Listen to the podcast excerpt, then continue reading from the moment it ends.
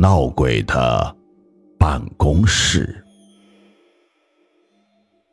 传闻在吉隆坡区有一栋大厦的某层，曾经闹鬼，闹得很凶，请了很多位法师来做法，也镇压不住这些恶鬼。至今没有任何人敢租该层作为办公室。怪事发生在很久以前，老一辈的人应该还有些印象。当时的情形只是环绕在该栋大厦。并没有传至其他的地区。只要你不踏进该层楼，就不会有任何的怪事。那时有个叫玲玲的少女，就在该层的某间公司里做文秘。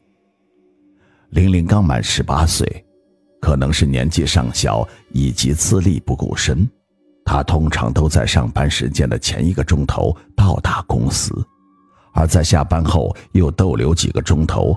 来完成工作，这种早来迟退的工作态度很得老板的宠爱。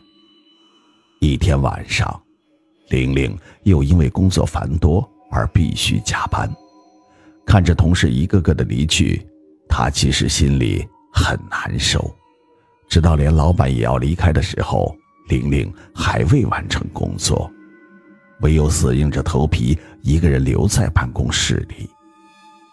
虽然之前听过同事间的谈话，像是办公室有些不干净的东西存在，还蛮吓人的。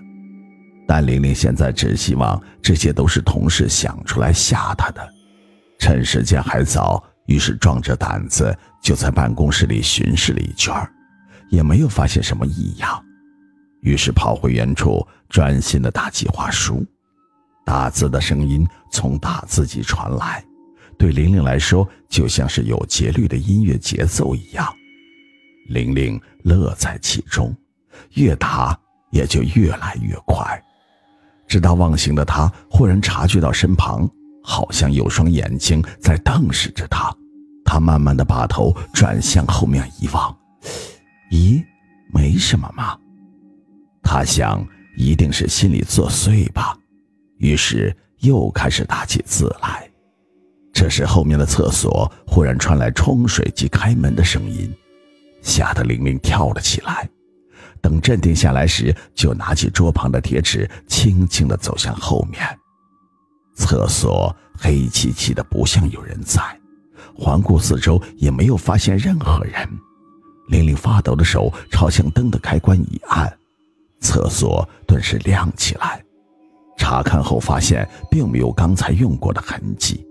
玲玲渐渐地退出了厕所，这时候她开始担心起来，因为刚才的声响明明就是从厕所这边传出来的，她确定没有搞错。但是公司的人都走完，只剩下她一个人，没可能还有人会用厕所，除非是她自己而已。难道他不敢关灯，就跑回了座位上？即刻收拾东西，打算回家的时候，怪事就发生了。首先，老板的房间里传出谈话声，还掺杂一些类似用尖物咀嚼骨头的怪异声音。玲玲越来越怕，偏偏双脚发软，连站起来也乏力，想要求救也叫不出声来。忽然，身后传来很深的呼吸声，玲玲这时简直头皮发麻。全身的鸡皮疙瘩都起来了，她忍不住向门口跑去，想要扭开门冲出去的时候，却发现门把不见了。只见自己的手正握着一只青色又流脓的怪手，这只手连着大门，没有头和身体，只有一只手伸出来，像门把一样粘在门上。玲玲吓得差点昏过去，转身想跑开时。不知何时，后面已经站了一些无头、无手、无脚的恐怖青色鬼魂。这时，玲玲已经承受不住，眼睛转白，就昏了过去。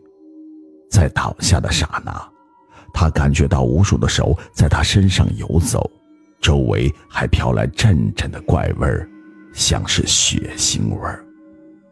耳旁也响起刚才那种怪声。而这次是这么近的距离。之后，他便不省人事了。第二天早上，打扫卫生的阿姨竟发现珊珊衣衫不整，似大字形的张开躺在地上，脸色苍白，整身是头。一觉得事情不简单，就急忙下楼通知了警卫人员。等到医护人员赶来时，玲玲还未苏醒。据老一辈的同事说，一定是撞到了日本占领期间被他们杀害的那些孤魂野鬼。听到这种传闻，个个无不闻加班色变，搞得整个公司人心惶惶。公司迫于无奈，唯有搬迁至其他的大厦。从此，这里就空置了下来，直到其他不知情的公司租下为止。故事又再次的开始。